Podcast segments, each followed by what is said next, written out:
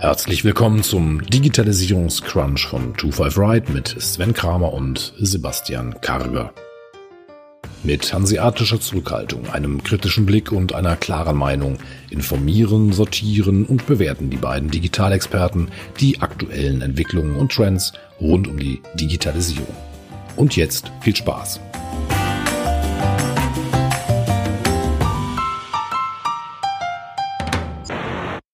Sebastian, gestern vor zehn Jahren war ein wichtiger Tag für den Bitcoin. Und zwar hat der Bitcoin das erste Mal äh, eine Bewertung von 1 Dollar gehabt. Und ich habe gerade mal nachgeguckt, gerade ist der Bitcoin steht da bei 46.500 Dollar. Ich glaube, Tesla hat da ein bisschen mit zu beigetragen. Genau, also man konnte ja jetzt lesen, dass Anfang der Woche, also zumindest wurde es Anfang der Woche veröffentlicht, dass Tesla Bitcoins im Wert von 1,5 Milliarden Dollar gekauft hat, was wahrscheinlich maßgeblich zu dem aktuellen Bitcoin-Kurs äh, beigetragen hatte, wobei er es auch davor schon in den letzten Wochen schon deutlich gestiegen ist. Das stimmt. Äh, ich hatte gehört, ich glaube 20 Prozent, äh, also diese Nachricht hatte dazu geführt, dass der Bitcoin nochmal um 20 Prozent auf 46.800 Dollar gestiegen war. Ja. Also äh, schon interessant, ne? dass so ein großes Unternehmen, also vielleicht magst du gleich auch was dazu erzählen, also ähm, Elon Musk ist ja schon im Bereich Bitcoin schon häufiger ein bisschen aktiv geworden, aber dass das so eine Auswirkung dann wieder auf den Bitcoin hat. Naja, also die, die, die Schwankungen, die Auswirkungen auf den Bitcoin, die sind ja immer recht spannend und zu verfolgen, wie halt auch mit, ich nenne sie jetzt mal konventionellen Märkten, das halt korreliert oder vielleicht auch mal nicht korreliert.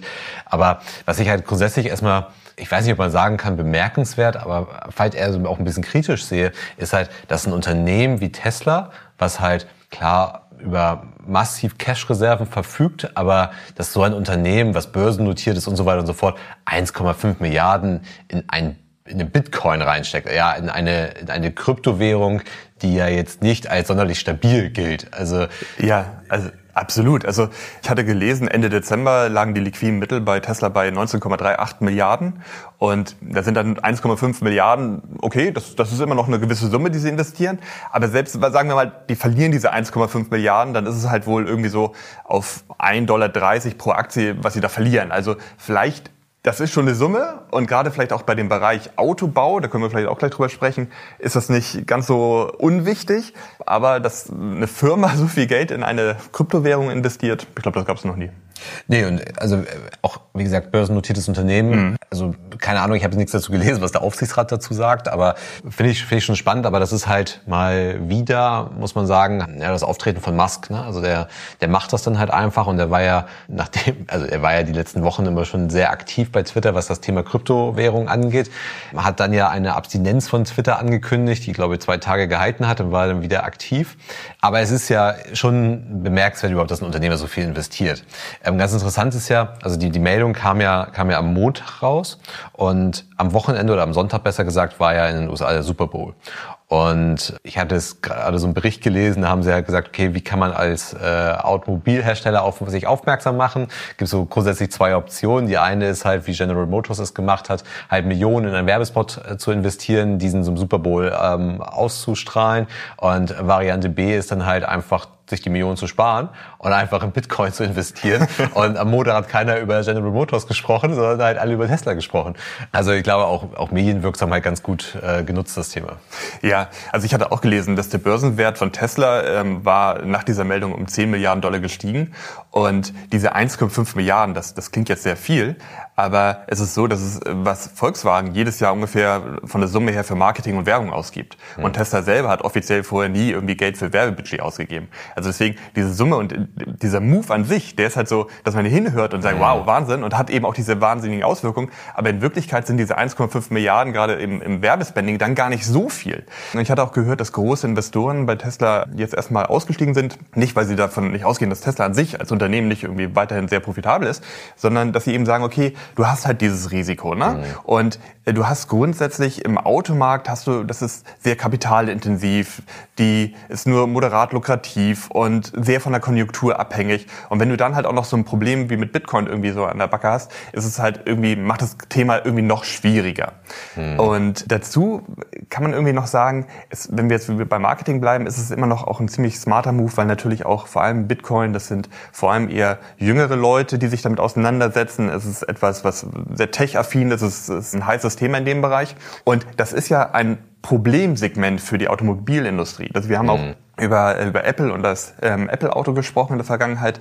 Da ist ja so ein bisschen die Herausforderung, die, die Menschen interessieren sich ja jetzt eigentlich nicht mehr so für, für die, die Qualität des Fahrzeugs im Sinne von, was für ein toller Motor ist da drin, sondern für die Technologie im Sinne von Infotainment und so weiter. Was kann so ein Apple-Car nachher anbieten? Das war bei Tesla genauso. Tesla an sich baut ja jetzt keine super tollen Autos, mhm. aber das Gesamtpaket ist halt irgendwie cool. Und wenn du jetzt sagst, Elon Musk mit diesem Move und diesem Werbeaktion, wenn wir das so bezeichnen, spricht halt vor allem eine bestimmte Zielgruppe an, die dann vielleicht auch wieder für Tesla ganz interessant ist. Ja, also ich glaube, wenn man es als Marketingaktion betrachtet, dann mag das ein ganz smarter Move gewesen sein. Besonders wenn man halt davon ausgeht, dass der Bitcoin jetzt halt eben nicht sofort massiv fällt. Also dann haben sie ja fast eine Marketingaktion für lau gehabt. Ja, ja, genau. Und also auf jeden Fall auch ein, also es ist ja auch verdächtig, dass es halt genauso im Super Bowl halt ist und man versucht dann halt die, ich sag's mal, etablierten Hersteller ein bisschen auszustechen, die dann halt konventionelle Werbung dort machen. Wie gesagt, es wäre halt gegebenenfalls für lau, wenn sie das halt zurückbekommen. Musk hatte ja den Bitcoin immer scharf kritisiert in der Vergangenheit. Also er war ja nie so ein Freund äh, vom Bitcoin. Äh, bei Twitter hypt er ja seit einigen Wochen immer wieder den Dogecoin, der ja eigentlich eher eine Parodie des auf den Bitcoin ist. Aber wahrscheinlich hat er dann, wenn man mal sagt, okay, das ist halt unter Marketing-Gesichtspunkten und ich habe die Hoffnung, dass ich auch noch was raushole aus, aus dem Verkäufen dann nachher wieder. Vielleicht habe ich sogar durch meine Aktion eine Kurssteigerung und kann damit sogar noch neben dem Werbeeffekt auch noch Gewinne erzielen dann wird er wahrscheinlich dann doch eher gesagt haben, wir nehmen den Bitcoin, weil die Wahrscheinlichkeit ist, dass der, also der, der ist ja schon stark schwankend im Kurs, aber er ist wahrscheinlich nicht so stark schwankend wie ein Dogecoin. Ja, das denke ich auch. Bleiben wir in der Branche. Wir hatten im November haben wir über Auto 1 mal gesprochen und haben ähm, das Geschäftsmodell mal genauer betrachtet. Und da gab es jetzt auch eine Weiterentwicklung. Und zwar Auto 1, glaube ich, den meisten gerade so auch bekannt unter dem, das ist der Betreiber von wir kaufen dein Auto.de. Gegründet 2012 in Berlin, sind an die Börse gegangen und waren damit überraschend erfolgreich.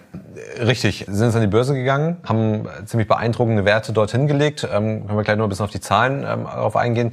Vielleicht ganz kurz zur Auto 1 Gruppe generell. Also da gehören ja Kern drei Plattformen dazu. Das ist einmal wir kaufen dein Auto.de. Das ist, glaube ich, auch das, was den meisten so denn auch bekannt ist. Auto 1 ist aber selber auch noch eine Plattform. Also das ist dann halt der B2B-Marktplatz. Und dann gibt es halt noch Auto Hero, was eigentlich ein Online-Kaufhaus ist oder Online-Autohaus, muss man ja sagen, ist für Premium-Gebrauchtwagen. Ne? Und ich glaube, das ist halt aus diesen drei Plattformen besteht halt die Auto 1-Gruppe. Hat auch sonst schon immer ganz spannende Finanzierungsrunden gehabt und ähm, jetzt halt der Börsengang dazu. Ja, und der war ziemlich erfolgreich. Also die Aktie startete mit 55 Euro in den Handel und war damit 45 äh, Prozent höher als äh, der Zuteilungspreis und hat das Unternehmen hat damit knapp 12 Milliarden Euro äh, Bewertung ähm, bekommen. Das ist ungefähr so viel wie Lufthansa und Commerzbank zusammen aktuell. Und äh, das, das ist aktuell. ja. Und das Interessante, ähm, du hast gerade diese drei Plattformen genannt, ist, dass sie halt einen Großteil von dem Geld, das sie jetzt eingesammelt haben, nutzen wollen für den Direktvertrieb von Wagen an Privatkunden. Also das, was du eben gesagt hast, dass du online deinen dein Gebrauchtwagen kaufen kannst und dann äh, marketingtechnisch äh, auch interessant in einem gläsernen Transporter dann zum Kunden geliefert wird. Genau. Das ist aber auch, glaube ich, ein Geschäft, was noch gar nicht so stark bedient wird von denen. Also sie sind halt im Ankaufbereich relativ ja. stark ja. und noch gar nicht so stark im Verkaufsbereich. Da kommen sie halt mit Auto Hero rein, wobei sie da halt wirklich ein Premium-Segment im Gebrauchtwagenbereich ansprechen und sie ja im Ankauf grundsätzlich viele Fahrzeuge haben. Also ich habe jetzt dann die Zahlen gesehen, aber ich, ich glaube jetzt halt schon so intensiv wie die werben, die, die kaufen dann halt auch ein Nicht-Premium-Fahrzeug an über wir kaufen dann Auto.de, was dann halt aber über den B2B-Marktplatz geht. Also bisher haben sie eigentlich eigentlich nur ein B2C-Segment ankaufseitig, aber verkaufseitig haben sie bisher eigentlich immer nur einen Händler ähm, weiterverkauft. Und also wahrscheinlich würde man jetzt auch in den Börsenprospekten auch sehen, wie so die, die Umsatzverteilung sind. Aber ich glaube, ein beachtlicher Anteil wird tatsächlich über auto1.com gemacht, wo sie dann halt die, die Autos von Gebrauchtwagenhändlern ankaufen und wieder verkaufen. Also eigentlich eher so eine Trading-Plattform ist, die wahrscheinlich europaweit funktioniert beeindruckend erfolgreich, wenn man darüber nachdenkt, dass das Unternehmen 2012 erst gegründet wurde und jetzt mit 12 Milliarden bewertet wird und das mit, mit dem Geschäftsmodell, das, das gut ist, das nachvollziehbar ist. Ich hatte in einem Interview mal gelesen, der eine Geschäftsführer hat erzählt, dass viele Menschen, ich weiß nicht, ob er den, das Begriff, den Begriff verwendet hat, aber gesagt hat, also viele Menschen haben irgendwie auch Angst, zu so einem Gebrauchtwagenhändler zu gehen und dort ein mhm. Auto zu kaufen. Und sondern sie sagen halt, ich, ich will ein gutes Auto haben und kann es dann irgendwie mir angucken zu Hause, ausprobieren, 14 Tage, ich kann es wieder zurückgeben. Auch ein Prinzip, was ja auch Tesla mit angeboten hat am Anfang.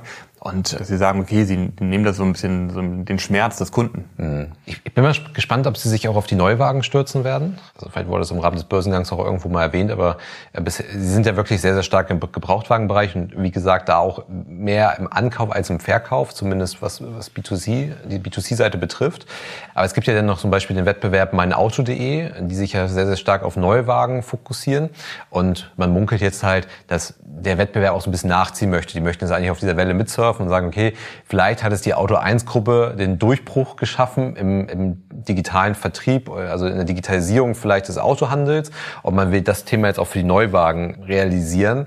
Und es gibt da eine Holding, die glaube ich aus, dem, aus UK kommt und die wurde jetzt umbenannt, also zu der eigentlich mein Auto.de gehörte. Die heißt jetzt auch mein Auto.de, diese Holding und wurde dann in diesem Zuge jetzt, oder soll sie zumindest auch einen Wechsel vollziehen in eine AG hinein. Ne? Also sie sagen zwar, sie wollen damit nicht in die Börse gehen, aber sie werden halt schon mal zur AG. Also wahrscheinlich wollen die so ein bisschen auf der Welle mitsurfen und vielleicht ist es tatsächlich ist ein Durchbruch ähm, in dem Segment und wir werden dann halt mehr Autos online sehen, vielleicht Autos bei, bei, bei Amazon sehen. Was mir in dem Zuge aufgefallen ist, es gibt eine Plattform, die nennt sich ass-team.net und die gehört eben auch zu dieser Holding. Und was die machen, ist, die bieten Auto-Abos für Sportler an, was sich also Auto-Abos an sich schon mal, dann nur für Sportler, also eine besondere Nische.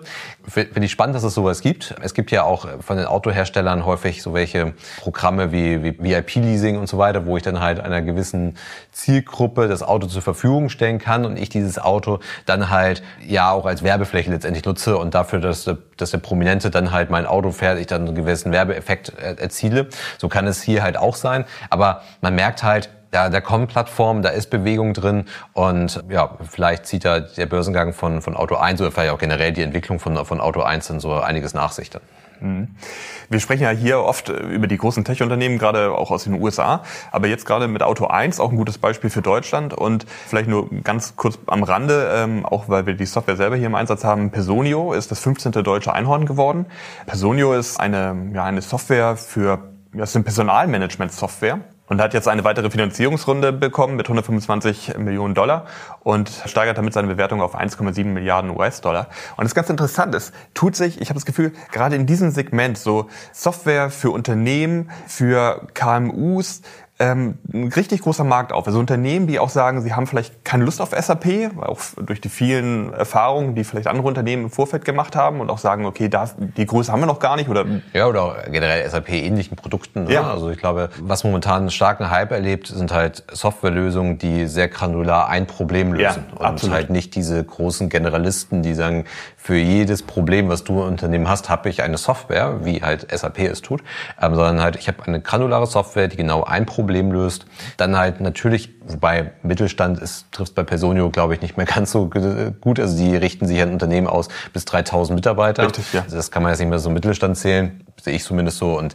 aber trotzdem, sie lösen halt ein Problem granular und und das ist ziemlich gut. Und, und das ziemlich gut. Und da gibt es ja auch andere Unternehmen, ne? also wie zum Beispiel Text2, der äh, Roger Gutmann war ja auch bei uns im Podcast.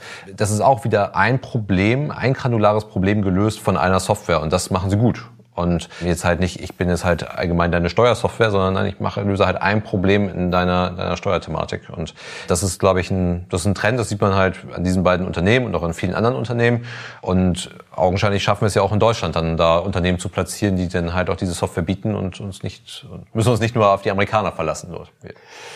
Kommen aber dann doch wieder zu den großen Amerikanern und äh, eine wirklich interessante Entwicklung, wie ich finde.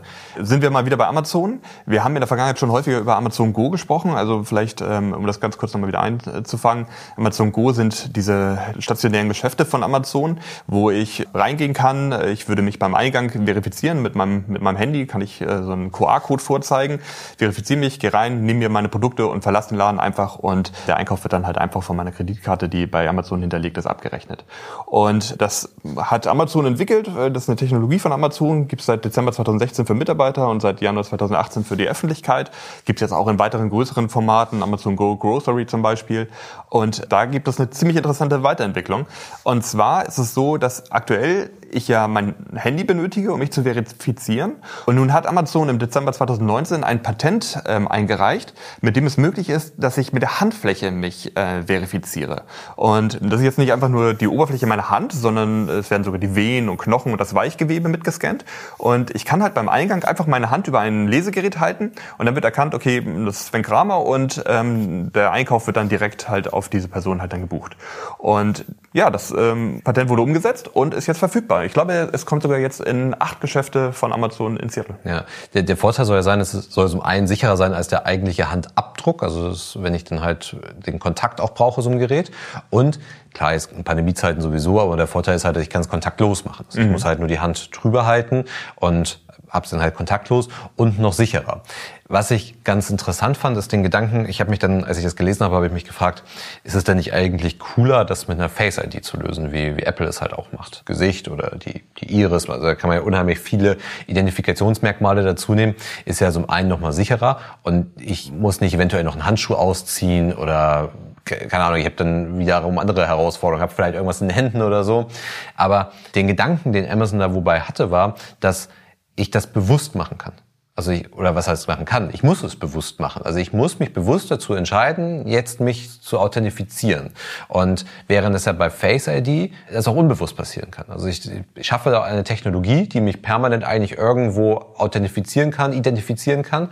Und hier ist es jetzt halt so, nee, ich muss halt das schon schon bewusst machen. Ja. Und das finde ich ganz interessant. Ich hätte das jetzt nicht unbedingt von Amazon erwartet, ehrlich gesagt, aber so ein Unternehmen wie Apple, die ja sehr, sehr hohen Wert äh, auf das Thema Datenschutz legen. Aber ich finde es ganz interessant, dass man wirklich sagt, nein, ich, ich habe was, was ich bewusst machen muss. Und weil wenn ich diese Technologie mit Face ID halt erstmal geschaffen habe, man experimentiert ja auch in Flughäfen beim Boarding und so weiter, über das Gesicht zu gehen, da werden natürlich Tür und Tor geöffnet für ganz andere Sachen. Also äh, das ist ja schon der Fall. Also Alipay selber hat 2017 äh, Smile to Pay ähm, eingeführt in China, wo ich bei KFC zum Beispiel schon direkt bezahlen konnte. Und überhaupt ist ähm, mit, mit äh, Face ID zu bezahlen in China ist gang und gäbe. Also da gibt es wirklich ganz viele Beispiele, in, wo ich schon wirklich in Geschäften einfach damit bezahlen kann. Okay, die haben doch ihre Kameraüberwachung sowieso schon. Äh, das, das ist durchaus eine, eine Herausforderung oder eine Fragestellung. Also Amazon selber bietet ja mit AWS eben auch diese Face Recognition Software mit an und diese mhm. Möglichkeiten. Also es ist zum Beispiel so, ich glaube bei der Hochzeit irgendwie von Prince Harry war das, glaube ich, so, dass das ist ein Fallbeispiel, den sie bei AWS auf der Webseite präsentieren. Da wurde diese äh, Gesichtserkennung halt Fernsehteams angeboten und da haben sie einfach bei der Hochzeit die Gäste gefilmt und die Gesichtserkennung hat automatisch den Sprechern halt eingeblendet, okay, das ist folgende Person, so dass mhm. wir gleich reagieren können. Und das ist natürlich genau der Fall. Also Amazon würde neben den Gesichtern dann auch noch über die Technologie verfügen, um das zusammenzuführen. Das, das, das ist natürlich, aber gerade Gesichtserkennung wird in den USA sehr ähm, kontrovers diskutiert, weil die äh, ja eben auch für viele andere Sachen eingesetzt werden kann. Aber ja, also die, äh, es wird die Handoberfläche in dem Moment verwendet, anstelle eines QR-Codes oder an, äh, anstelle des Gesichtes. Das Spannendste oder das Interessanteste an dieser ganzen Sache ist, dass Amazon das ganze Thema eben auch vermarktet. Es war so, ich hatte erzählt, im Dezember 2019 kam dieses Patent und schon im Januar war es so, dass sich die Kreditkartenanbieter Visa und Mastercard gleich bereit erklärt und gesagt haben, okay, wir wollen ganz gerne auch diese Technologie verwenden. Und diese Technologie wird jetzt von Amazon ganz aktiv angeboten als Amazon One. Also es gibt eine, mhm. eine Webseite, one www.amazon.com und dort wird diese Technologie vorgestellt und aktiv auch an Drittanbieter halt mhm. ähm, angeboten und ich kann sie sozusagen in meinem eigenen Geschäft nutzen, aber eben auch bei Stadien als Einlasskontrolle, in Büros kann ich sie nutzen und sie vermarkten das richtig aktiv. Mhm. Hast du, hast du mal rausgefunden, wo, woher der Name Amazon One kommt? Ich habe es nicht rausgefunden. Ich könnte mir vorstellen, dass Amazon schon so eine Art One-Login nachher anbieten möchte. Wobei ich ja dabei immer die Hardware eigentlich brauche. Ne? Also ich glaube, also muss man abwarten, aber eine Handflächenscanner jetzt ins Smartphone reinzubekommen, wird wahrscheinlich eine gewisse Herausforderung. Da funktioniert dann doch wiederum eher die, die Face ID über die Kamera.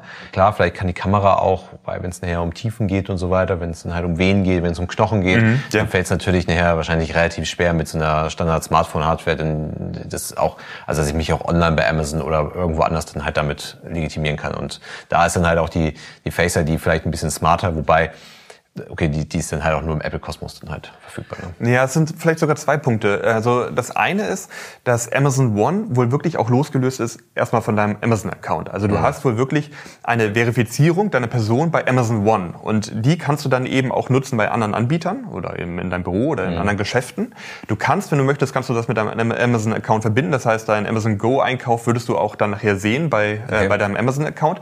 Aber grundsätzlich ist scheinbar Amazon One wirklich eine Art ja, Verifizierungsservice, der von Amazon angeboten wird. Okay. Das Thema wird aber durchaus nicht ganz unkritisch gesehen, weil man muss sich ja vor Augen halten, dass du die Möglichkeit hast, dich aus bestimmten Accounts wieder abzumelden oder davon zu trennen. Und von deiner Hand kannst du dich ja nicht mehr trennen. Also das heißt, also wenn wirklich einmal dein, deine Hand dort gespeichert ist, mhm. ist die halt dort gespeichert und kann weiter verwendet werden. Also ist schwierig. Genau, und nur, dass sie es heute nicht verknüpfen, heißt ja auch nicht, dass sie es später mal also dass sie später nicht auch verknüpfen. Also kann ich nachvollziehen, dass es relativ kontrovers diskutiert wird.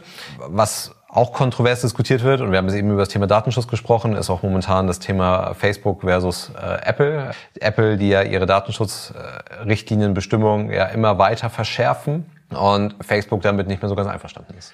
Ja, äh, ich, ich fand es super. Ich habe dir am Abend äh, nach unserer letzten Podcastaufnahme hatte ich dir noch eine iMessage geschickt. Und zwar hatten wir in der letzten Podcastaufnahme hatten wir darüber diskutiert, dass uns so ein bisschen bei Facebook die Innovationen fehlten. Oder wir hören von vielen Innovationen, aber irgendwie nicht, dass die Dinge richtig fliegen. Mhm. Und da hatten wir ein bisschen drüber ja, diskutiert und am Ende dann gesagt, naja, sie machen ja immer noch unglaublich viele Gewinne durch ihre Werbeeinnahmen. Ja. Und genau an dem Abend kamen dann nämlich die neuen Quartalszahlen.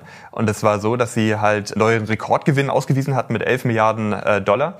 Das war ein Umsatzplus von 33 Prozent. Mhm. Und dann hatte ich mir die Zahlen angeguckt. Und da war es so, dass 97 Prozent der Erlöse aus dem Werbegeschäft einfach kommen. Und das zeigt, wie stark Facebook einfach von diesen Werbeerlösen abhängig ist. Ja. Und das ist, würde ich sagen, auch einfach der Grund oder einfach die alles, was hinter diesem Streit mit Apple steht. Ja, genau. Also es macht es einfach deutlich. Sie haben nichts anderes. Sie können nur oder fast nur über diese Werbung monetarisieren. Und das ist auch letztendlich egal wo, ob es bei Facebook ist, ob es bei Instagram ist oder so. Also man hat halt immer nur Werbung. Und es gibt kein anderes Asset, was die irgendwie haben, wo man sagen kann, da kann ich jetzt ein Preisschild hinterhängen. Also Amazon, über die wir eben gesprochen haben, ist das beste Beispiel. Also sie haben, sie haben den Handel, jetzt sind sie kein Handelsunternehmen, das ist schon klar, aber sie haben grundsätzlich den Handel, sie haben Medien, sie haben AWS, sie haben unheimlich viele Sachen, wo man ein Preisschild hinterhängen kann. Und ja, die, die kostenpflichtige Facebook Facebook-Mitgliedschaft, die würde jetzt wahrscheinlich nicht funktionieren. Also die haben halt einfach nichts, wo sie wirklich ein Preisschild hinterhängen können.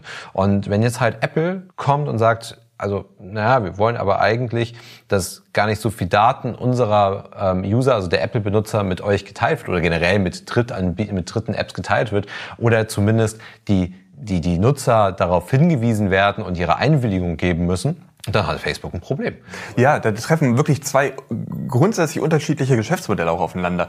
Also wenn Apple ja damit wirbt, irgendwie so Umweltschutz und Datenschutz, die haben ja eigene Werbespots, wo es nur um Datenschutz geht, trifft halt auf ein, auf ein Geschäftsmodell von, von Facebook, das einfach darauf ausgelegt ist, die Daten der, der Nutzer zu verwenden, um damit dann nachher sein Geld zu verdienen. Ja. Das ist eine riesige Herausforderung. Und ich hatte gesehen, es ist so, dass mehr als, also im Dezember war es so, dass mehr als 85.000 iOS-App haben den Facebook-Code drin, hm. um halt die Werbedaten zu nutzen. Hm. Und in den USA äh, benutzen 45 Prozent der äh, Smartphone-Nutzer in den USA haben ein iPhone. Das heißt, also dieses Geschäftsmodell von, von Facebook wird durch diese, das Geschäftsmodell von Apple so stark torpediert. Ja, wobei man ja auch sagen könnte, eigentlich haben sie beide das gleiche Geschäftsmodell. Also Apple hat Privacy als Geschäftsmodell und Facebook hat Privacy als Geschäftsmodell. Nur in eine andere Richtung. Nur in eine andere Richtung. Also der eine nutzt es halt in Anführungszeichen aus und der andere stärkt es halt. Also. Apple verkauft es als USP und sagen halt, Privacy ist halt für uns wichtig und wenn wir Vertrauen schaffen, dann verkaufen wir auch Geräte. Und, und Facebook sagt halt, nee, das gefällt uns nicht. Also unser Geschäftsmodell ist auch Privacy, aber ähm, wir wollen die Daten nutzen. Ganz genau. Und dieser Schlagabtausch zwischen diesen beiden Unternehmen und auch zwischen den beiden Personen, also Max Zuckerberg auf der einen Seite und Tim Cook auf der anderen Seite, ist, also hat, sieht man, glaube ich, selten, dass es so öffentlich auch rausgetragen wird. Es war schon im Dezember so, dass Facebook hatte ganzseitige Anzeigen geschaltet in der New York Times, Wall Street Journal und Washington Post. Und sie haben sich auf die Studie bezogen, inwieweit das kleine Unternehmen schädigen würde. Und Harvard Business Review hatte sich diese Studie in Wirklichkeit mal angeguckt, hat gesagt, ja gut, Facebook hat sich nur die Daten gerade genommen, die ganz gut passten und haben die dann irgendwie auch nochmal um ein Drittel irgendwie höher gezogen, damit es halt ganz gut wirkt. Ich würde dem definitiv nicht widersprechen. Es, es wird kleinen Unternehmen oder Werbetreibenden wird das schaden. Es wird negative ja. Auswirkungen haben. Ja, und wie gesagt, nicht nur kleine Unternehmen, also das ist, also diese Diskussion, die hat man ja in allen Belangen, ne? Also die haben wir im Bereich der DSGVO, wenn halt Profiling nicht mehr erlaubt ist oder zustimmungspflichtig ist, dann haben Werbetreibende ein Problem. Wir haben das im Rahmen der Diskussion der E-Privacy-Verordnung äh, und so weiter. Aber ich glaube dennoch, es gibt smarte Modelle, es halt dennoch halt hinzubekommen. Ich glaube, dass halt alle Unternehmen davon letztendlich betroffen werden, wenn es halt nicht mehr so geht. Aber was ich ganz interessant finde, ist, als du eben gesagt hattest, ähm, Facebook hat dann halt ganzzeitige Werbung geschaltet. Immer wenn es um Datenschutz geht, schalten sie Werbung. Ne? Also damals nach Cambridge Analytica ja. ähm, haben sie angefangen, Werbung zu schalten, haben ja. dann ja auch das auch ein bisschen aufrechterhalten und jetzt machen sie es halt wieder. Ne? Also immer wenn man halt merkt, okay, wir werden angreifbar und unsere 97 Prozent Umsatz werden angreifbar, dann fühlen sie sich halt gezwungen, dort Aufklärungsarbeit zu leisten und äh, ja. Aufklärungsarbeit in Anführungszeichen letztendlich. Das war bei WhatsApp genau das Gleiche. Also bei WhatsApp, äh, als sie merkten, viele Menschen gingen von WhatsApp weg, haben sie auch sehr aktiv, also die gesamte Facebook-Familie haben sie zusammengeholt und haben versucht irgendwie zu beschwichtigen und ist nicht so schlimm. Das war das erste Mal, dass WhatsApp selber einen WhatsApp-Status veröffentlicht hat, in dem sie dann halt darauf hingewiesen mhm. haben, Datenschutz ist alles kein Problem. Mhm. Cambridge Analytics hast du angesprochen. Schon damals war es so, dass Tim Cook sich ganz klar positioniert hat, hat gesagt, also ganz ehrlich, bei Apple würde sowas nicht passieren. Mhm. Und also dieser, dieser offene Kampf, der ist schon lange da. Also es ist ziemlich interessant. Also ich habe gehört, es soll wohl so sein, sobald das iOS rauskommt von Apple, wird man wohl beim Starten der App aktiv darauf hingewiesen und man muss halt sagen, ja, ich erlaube, dass meine Daten genutzt werden für Werbezwecke. Mhm. Und das, aktuell wäre es ja, das muss man vielleicht dazu sagen, ich könnte dem aktuell auch widersprechen, müsste aber in vielen Tiefen der Einstellungen halt den Schieberegler äh, zur Seite schieben. Mhm. Jetzt ist es andersrum, jetzt werde ich beim Starten der App darauf hingewiesen, möchte ich meine Werbedaten bereitstellen und das werden halt ganz, ganz viele nicht. Genau, also man tauscht den, den Opt-out und den Opt-in jetzt. Und genau.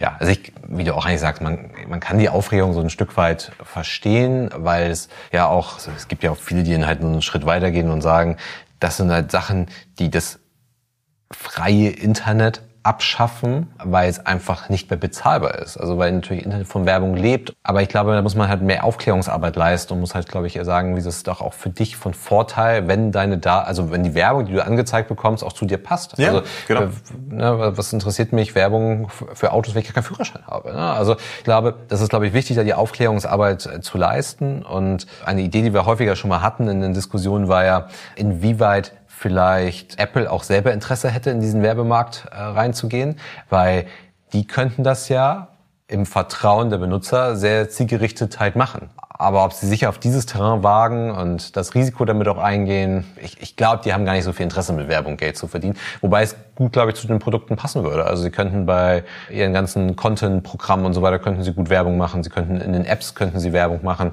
Aber die Frage ist halt, wie stark würden sie halt den typischen Apple-Usern irgendwie vom Kopf stoßen mit, ja. mit Werbung. Aber ich glaube, das wäre ein Partner, dem man grundsätzlich vertrauen würde. Also mhm. dem man Daten anvertrauen würde. Apple würde die Daten auch gar nicht preisgeben irgendwohin, sondern würde halt einfach nur sagen, okay, welche Zielgruppe wünsche, okay, ich sorge dafür, dass an diese Zielgruppe ausgesteuert wird. Aber ob sie es wirklich machen. Ja. Sie machen gefährliches Terrain, ne? Ja. Da gibt es halt Gefahren, dass du dann vielleicht doch sowas wie Cambridge Analytics auf einmal irgendwie um die Ecke kommt. Ja, aber dann kommen wir wieder zu unserer Aussage, die wir ja fast wöchentlich wiederholen. Die Macht liegt bei den Devices. Ne? Also Apple, wenn sie es wollen, könnten sie es tun. Ist Facebook richtig. ist es abhängig von Apple und letztendlich auch von Google ja. äh, abhängig, dass ihre Werbung dort ausgesteuert wird. Ja, das ist richtig, ganz genau. Ja, lass uns mal in den USA bleiben. Wir hatten ja vor ein paar Crunch-Folgen war das, hatten wir darüber berichtet, dass der, der, der Bundesstaat Florida möchte ganz gerne ähm, Eventbrite einsetzen für die Vergabe von Impfterminen. Das fanden wir eigentlich ganz interessant, während halt in Deutschland irgendwie die komplette Infrastruktur darunter ächzt unter den Anfragen, unter den Terminvereinbarungen, ist es jetzt so, dass halt Eventbrite oder das, das eigentlich der, der Bundesstaat gesagt hat, nee, wir nutzen Eventbrite, das ist eine Software, die kann das, die kann diese Massen bewältigen und darüber vergeben wir jetzt unsere Impftermine. Und das ist nach Deutschland rübergeschwappt und jetzt ist es so, dass Schleswig-Holstein sich dazu entschlossen hat, hier jetzt nicht mit Eventbrite zusammenzuarbeiten, aber mit Eventim ähm, zusammenzuarbeiten. Ja, richtig. CTS Eventim ist ja bekannt als Ticketanbieter und bietet nun seine Softwarelösung an, die ich normalerweise verwenden kann, um Konzertkarten zu buchen, eben dafür an, dass ich in Schleswig-Holstein Impftermine buchen kann. Und laut Eventim funktioniert das auch super. Wenn Sie selber sagen, dass irgendwie bei so einem Rolling Stones Konzert Sie äh, in einer Minute mehrere Millionen Anfragen haben, dann ist man aktuell da noch verdammt weit von weg und technologisch ist es gar kein Problem, das genau darüber abzubilden. Genau, also ich, ich finde es cool, weil sie haben auf der einen Seite die Technologie, weil wie du sagst, die sind, die, die, die kennen es nicht anders bei, bei großen Künstlern, halt innerhalb von Minuten ein komplettes Stadion auszuverkaufen. Das heißt, sie kriegen es technologisch auf jeden Fall hin. Und was ich dann auch noch ganz gut finde, ist eigentlich, wir unterstützen damit ja auch gleich wieder die Wirtschaft, weil ich glaube, Eventim geht es auch nicht so sonderlich gut seit, seit einem Jahr und mussten viel rückabwickeln. Viele Sachen, die meisten Sachen ja eigentlich wurden verschoben. Konzerte finden nicht statt, Fußballspiele unter Ausschluss der Zuschauer. Also sie haben eigentlich ja kein Geschäft mehr. Und da jetzt zu sagen, okay, dann unterstützen wir halt Eventim damit und parallel lösen wir eigentlich unser Hauptproblem in dem Bereich, dass wir die Tickets, äh, das ist eigentlich schon Tickets, aber dass wir das Ticket, das Ticket zum Impftermin, dass wir die Termine nicht vergeben bekommen. Also ich finde es eigentlich eine, eine gute Lösung für alle. Ja, genau. Also es ist wohl so, Eventim ist jetzt nicht so ganz umstritten, auch wegen ihren Servicegebühren, die sie ganz gerne für Print at Home irgendwie erhoben haben. Das glaube ich auch vor das höchste Gericht nachher gegangen ist, bis sie das nachher zurücknehmen mussten. Aber Eventim sagt selber, also die haben das System quasi in der Schublade und neben Schleswig-Holstein fragen eben auch andere Länder an und es ist auch Österreich, Brasilien, von Finnland bis Italien sind irgendwie alle Länder mit dabei und fragen das an, weil das ist ja technologisch, haben sie ja irgendwie alles. Ja, also das geben wir in Deutschland in der Pandemie Geld für so viel Mist aus. Also ähm, ja, muss man ja mal sagen. Also da ist dann halt eine Print-at-Home-Gebühr vielleicht für einen Impftermin auch noch zu verkraften und äh, kann die Regierung vielleicht auch noch mit übernehmen. Vielleicht noch ganz interessant, neben dieser Booking-Plattform für, für Termine und sonst Konzerten ist es eben auch so, dass Eventim Zutrittskontrollsysteme für Veranstalter anbietet. Und manchmal hat man das vielleicht schon mal gesehen, dass ich vor einem Konzert stehen Leute mit so einem Barcode-Scanner, die dann irgendwie das Ticket abscannen und kontrollieren, ob man rein darf oder nicht. Und Eventim hat schon bekannt gegeben, dass sie dieses System erweitert haben und auf die Möglichkeit hätten, Impfpässe zu scannen, so dass halt sichergestellt werden kann, wenn ein Veranstalter das möchte, dass halt nur geimpfte Personen einer gewissen Veranstaltung teilnehmen können. Wird höchst kontrovers diskutiert. Also generell ja die, die Bevorzugung von Geimpften ähm, in der Gesellschaft wird ja, wird ja stark ähm, diskutiert. Bisher sprechen sich ja auch die, die spricht also so ein Beispiel der Ethik ja auch dagegen aus. Eventim ist halt einen Schritt weitergegangen, hat gesagt, okay, wir stellen diese Technologie schon mal zur Verfügung, zeigen, dass es halt geht. Es war aber heute ja recht datenschutzlastig in vielen Themen und das ist wahrscheinlich auch wieder eine gewisse Herausforderung, dass wenn ich da wirklich meinen, also wenn ich diesen ich, ich weiß nicht, ob man für Corona mal einen separaten Impfpass bekommen wird oder einen Immunitätspass vielleicht, aber wenn ich mir vorstelle, dass dieser typische gelbe äh, Impfpass dann halt gescannt wird, also unabhängig davon, ob man jetzt halt den Geimpften Zugang und den Nicht-Geimpften keinen Zugang gewähren sollte, ist es natürlich ein Thema, was, was passiert mit dem, mit dem Foto, was ich dann von meinem Impf Ja, also ich hatte, ich hatte äh, von einem Unternehmen gelesen, das aktuell bereits so einen Impfnachweis, also einen Corona-Impfnachweis fürs Apple Wallet anbietet, dass ich halt direkt das in mein Apple Wallet mit reinnehmen kann. Aber da sind wir noch weit weg.